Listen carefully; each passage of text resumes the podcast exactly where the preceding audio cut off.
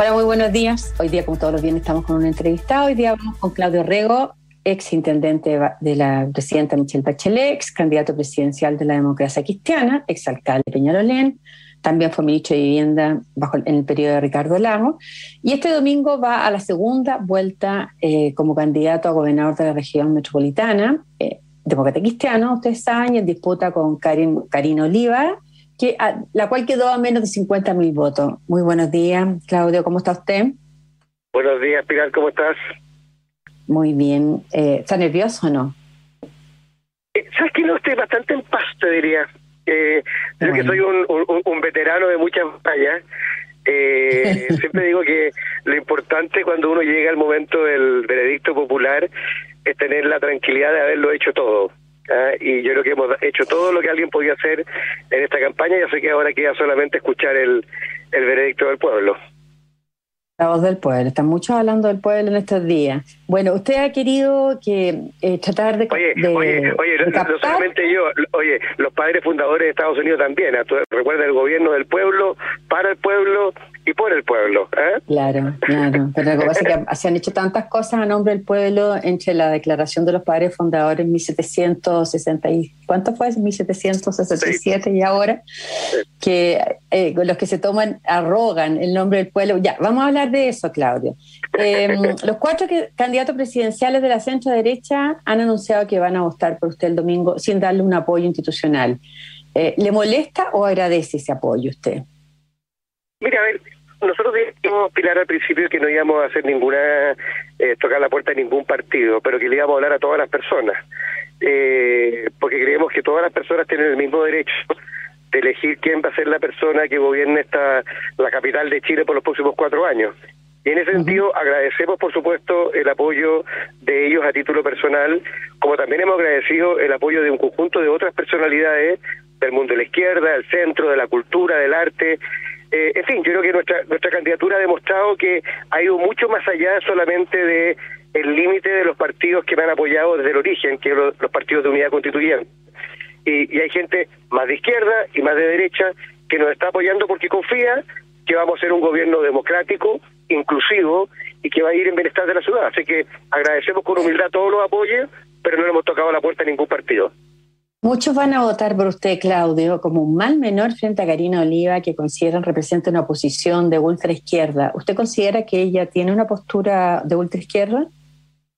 Yo creo que ella tiene una postura, sin duda alguna, de, izquierda bastante radical, te diría yo. ¿eh? Eh, lo que hemos visto eh, es claramente una un lenguaje muy violento. Ah, y, yo que soy una persona que ha leído bastante a Maturana, creo que los lenguajes construyen realidades. O sea, cuando tu campaña se basa en descalificar a tu adversario, en mentir sobre tu adversario, en decir que, le quieres dar la última estocada, que quieres votarlos a todos con velarga, así como quien vota algo a la basura. Eh, ese lenguaje es un lenguaje muy violento y que genera no, no una lógica de inclusión, de gobernar para todos, sino más bien de gobernar para unos pocos, para los que piensan como yo. Ese nivel de sectarismo, digo, yo no, lo había vivido eh, desde la época de Pinochet. O sea, yo siento que hoy día estamos con un ambiente muy, pero muy polarizado. Eh, y ah. ella lo representa, y, y, claramente te diría lo siguiente, ella ah, eh, no ha tenido ningún problema en mentir, así casi como a la gebeliana, miente, miente que algo queda, con el objeto de poder llevar agua a su, a su molino.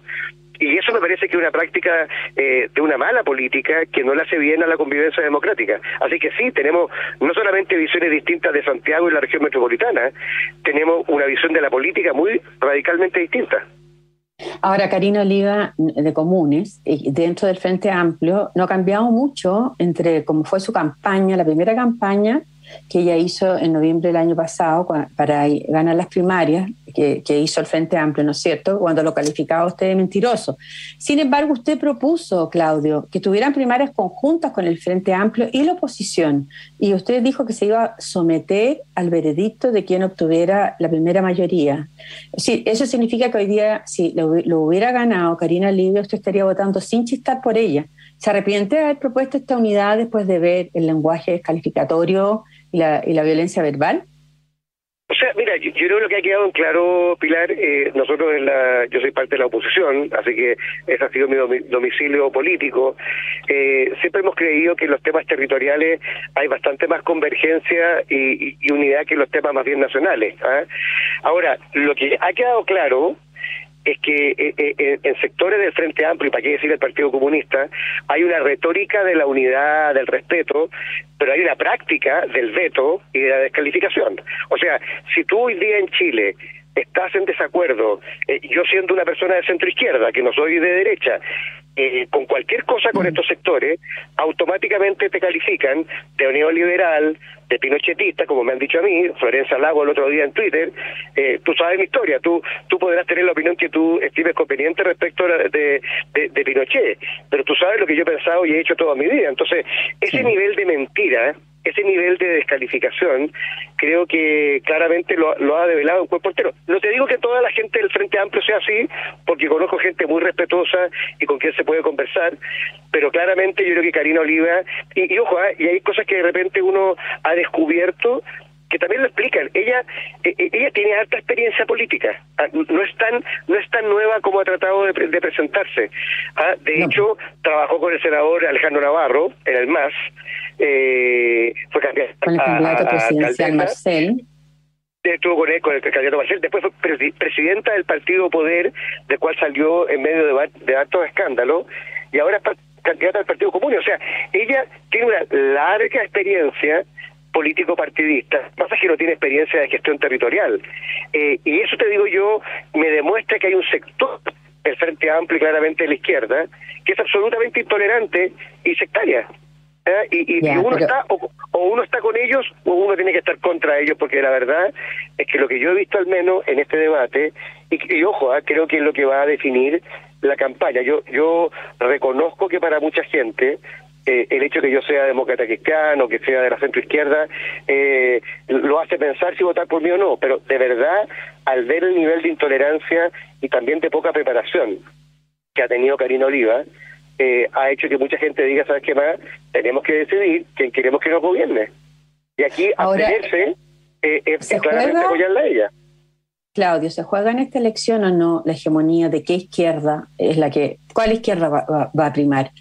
Porque lo que pasó en, la, en, la, constituyente es que la izquierda, el ultra, el, Frente Amplio más el Partido Comunista, los ganaron y eligieron 48 convencionales y ustedes eligieron 20, 25 eh, convencionales de esos 48. Pero Pilar, ¿hay un duelo en ese sentido o no? ¿De qué izquierda es la que se va a imponer? ¿Qué es lo que pretende por lo demás el Frente Amplio? Y por eso es que no quiso la unidad que usted le ofreció eh, en las primarias, porque quieren competir con usted, porque usted representa los 30 años, según Karina Oliva.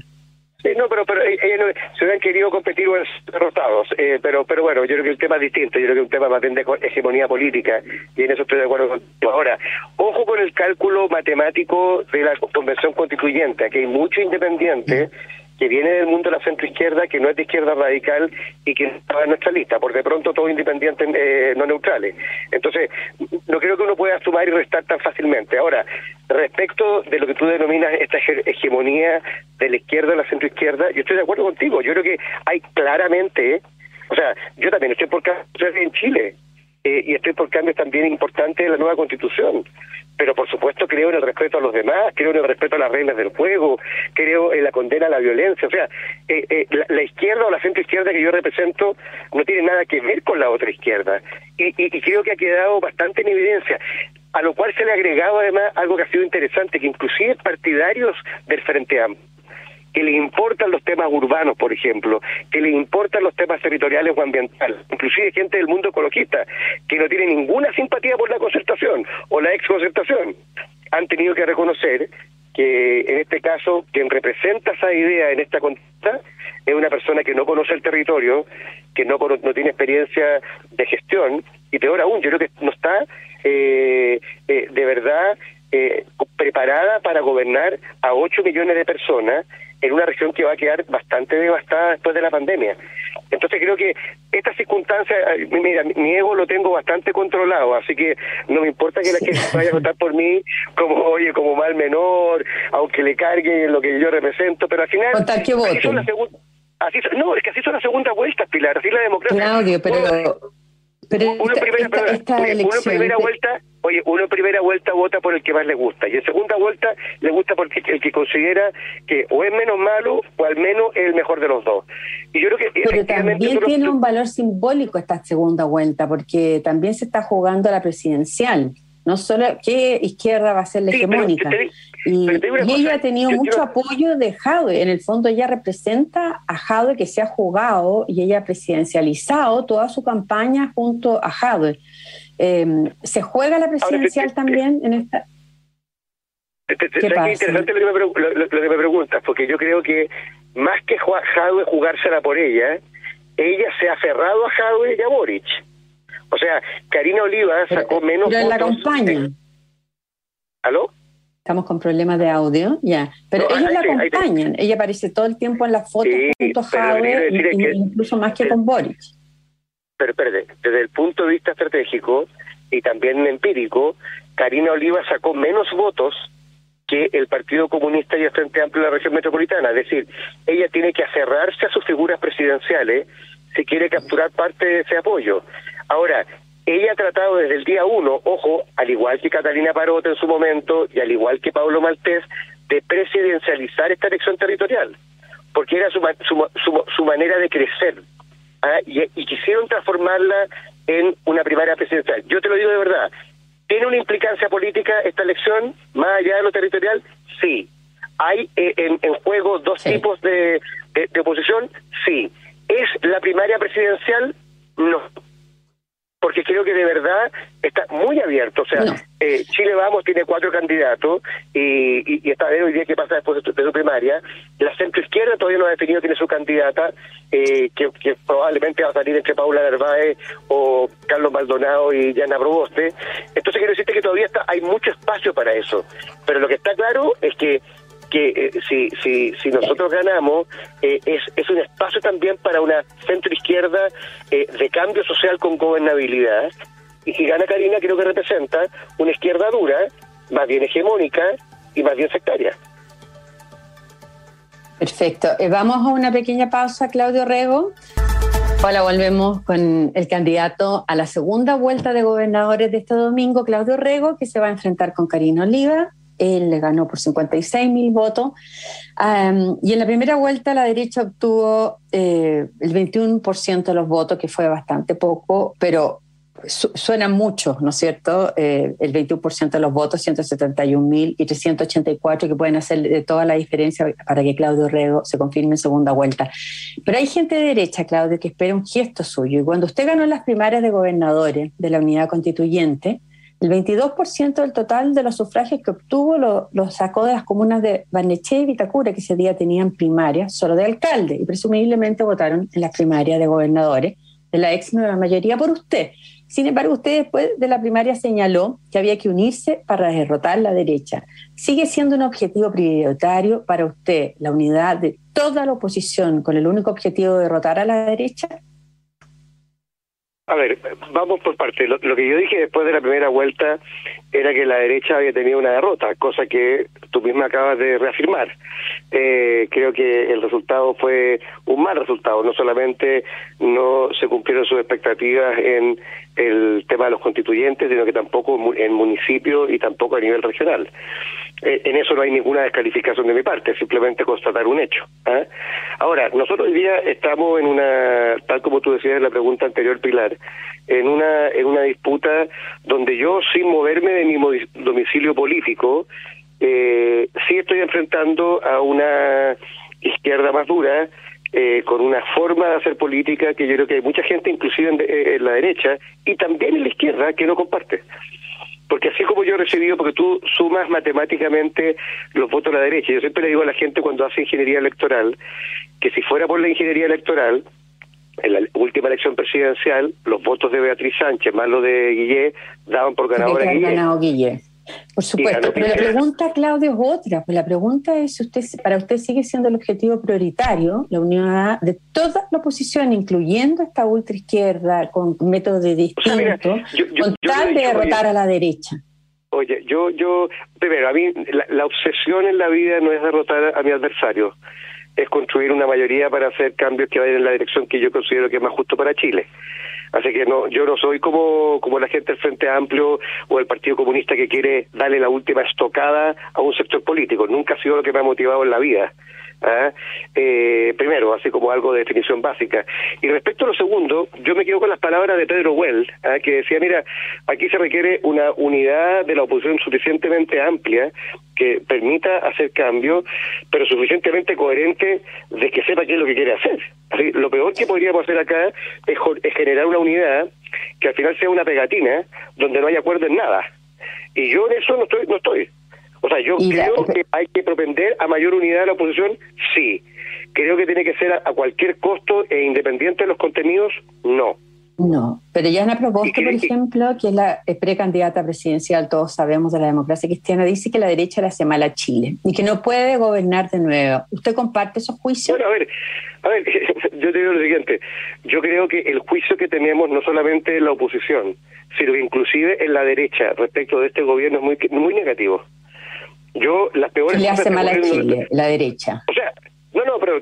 y que no puede gobernar de nuevo, entonces. no, a ver, perdón, a ver, yo, yo, yo, yo no, no, soy intérprete de, de, de Yanna Proboste, pero creo que objetivamente el desempeño de este gobierno, más allá de las dificultades objetivas que le han tocado enfrentar, ha sido muy malo.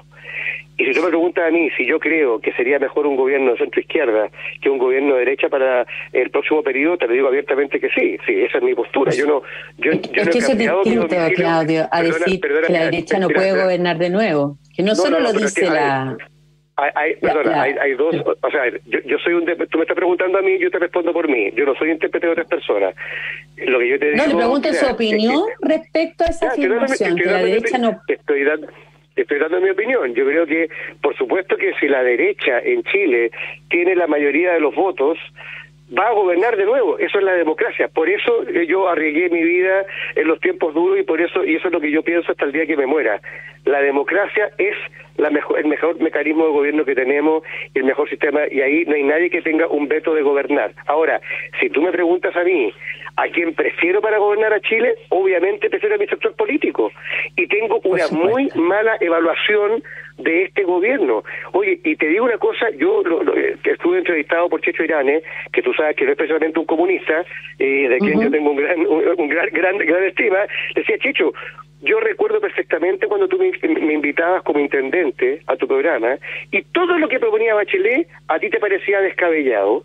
Y hoy día me dices que muchas de las cosas de Bachelet te parecen sensatas. O sea, aquí lo que han cambiado ha sido un sector político que creyó que eh, oponerse a todos los cambios a cualquier costo era lo mejor para Chile. Y hoy día mira para atrás y dice, ojalá hubiéramos aceptado la propuesta constitucional de Bachelet o la reforma de pensiones de Bachelet, porque no estaríamos en este suerte de derrumbe de muchas instituciones que en su momento parecían intocables. Entonces, perdona que te diga, yo, yo tengo muchos amigos de derecha y creo que eh, esta, esta evaluación negativa del gobierno de Piñera no es monopolio de la oposición. Hay mucha gente de su sector que ha sido muy crítica. Con es, es, distinto eso a cancelar la derecha. Este gobierno puede tener un mal desempeño, pero otra cosa es decir, como los dicen eh, Eizaguirre, el exministro de Bachelet, o lo dice Yasna Proboste, que es nada más que la presidenta del Senado, que la derecha no puede gobernar Chile. La pregunta es si entre un candidato de Chile vamos y el comunista Daniel Jadwe, usted va a tener que pensarlo. ¿Cuál entre los, uno no le gusta y el, con el otro han gobernado en el mismo gobierno durante el periodo de Michelle Bachelet. Yo siempre digo cuando... ¿Usted tiene que pensarlo entre los dos? Yo obviamente yo me voy a jugar 100% por la candidata de nuestro sector, ¿ah? y llegado el momento va a tener que, que, ver qué es lo que hago dependiendo de las circunstancias del país. Ahora, yo te quiero o sea, podría votar por un comunista eh, a esta altura del país, del, del debate. Tú, tú, tú, eso, eso, eso, es tu opinión. Yo no he dicho eso. Lo que he dicho es que tendría que pensarlo. Es que, es que ¿sabes qué pasa? Que yo, mira, desde que la Tere Marinovich sacó un tuit diciendo que si yo le decía por quién votaba entre Jado y Lavín, ella me apoyaba, yo me resistí a responder esa pregunta. ¿Sabes por qué? Porque es, es, una pregunta tramposa. Porque lo que está tratando de hacer es hacer ciencia ficción respecto del futuro para ver si yo le doy confianza a la gente. No, mira, yo no soy un cabro joven, eh, Pilar. Tengo eh, no sé, 35 años de vida política. Si alguien no confía en lo que yo represento, que no vote por mí. Si alguien cree que soy una persona honorable, que nunca ha sido involucrada en ninguna cosa indebida, que eh, es un demócrata a carta cabal, que siempre va a respetar a las personas que piensan distinto. Yo podría ser crítico a la derecha, pero jamás le voy a negar ni a la derecha ni a nadie el derecho a postular y gobernar un país, un municipio o una región. Y por último, yo soy de las personas que cree que hay que gobernar con todo. Si eso no es suficiente para alguien, está bien, pero no me voy a someter a una suerte de eh, pregunta ciencia ficción, porque eso lo veré en su momento. Ahora, no tiene nada de ciencia ficción, Claudio, porque todas las encuestas lo están dando a de la segunda vuelta. no, no, no, mentira. La, la, la Yana Proboste está empatando ya con eh, Jadwe en la última encuesta, más allá que la encuesta... Bueno, pero está Jadwe, porque usted me está reconociendo. Pero, eh, está Jado en la, en la segunda vuelta. Pero, mujer, yo, yo, me lo voy, yo, me lo voy, a jugar, yo me lo voy a jugar y nadie me puede pedir lo contrario, 100%, porque el candidato... que gane su candidato.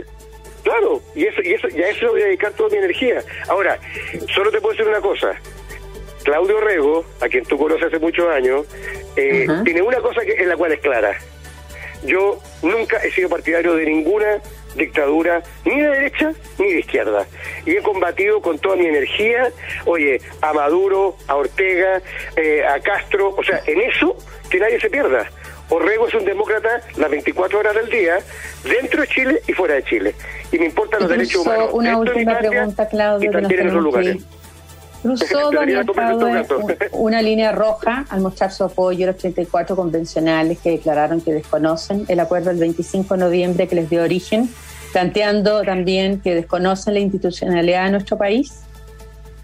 A ver, yo ahí sí que me quedo con las palabras que ha dicho precisamente eh, la presidenta del Senado.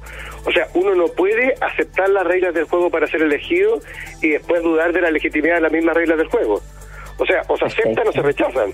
Y yo creo que en ese sentido, esos convencionales podrán pensar lo que quieran, pero no corresponde lo que están planteando. Aquí hubo una regla del juego con la cual fuimos elegidos, por la cual la gente participó, y cambiarla ex post creo que hacerle de verdad trampa al pueblo. Aquí no hay ninguna persona, ni siquiera la lista del pueblo, que sea la única representante del pueblo de Chile, a propósito de cómo partimos esta entrevista, el pueblo lo representan todos los convencionales. Y todos ellos cumplieron con la misma regla del juego y ahí yo diría claramente no hay que innovar. Perfecto, Claudio. Espero, Claudio Rego, que le vaya muy bien el domingo y que la gente vaya a votar porque las condiciones son las mismas que había en el fin de semana pasada y todo el mundo puede salir a pesar de que empiece la cuarentena. Muchas gracias, Claudio. Te quiero agradecer, te quiero agradecer y solamente un llamado a la gente que nos está escuchando. Regálenle 30 minutos de su domingo eh, a su región y a su ciudad por los próximos cuatro años. No da lo mismo que en gane el domingo, vayan a votar, no se requiere permiso, solamente eh, el alcohol el lápiz pasta y la mascarilla. muchas gracias, Claudio. Que esté bien. Me despido de ustedes. Que tengan un buen fin de semana y a cuidarse. Muchas gracias.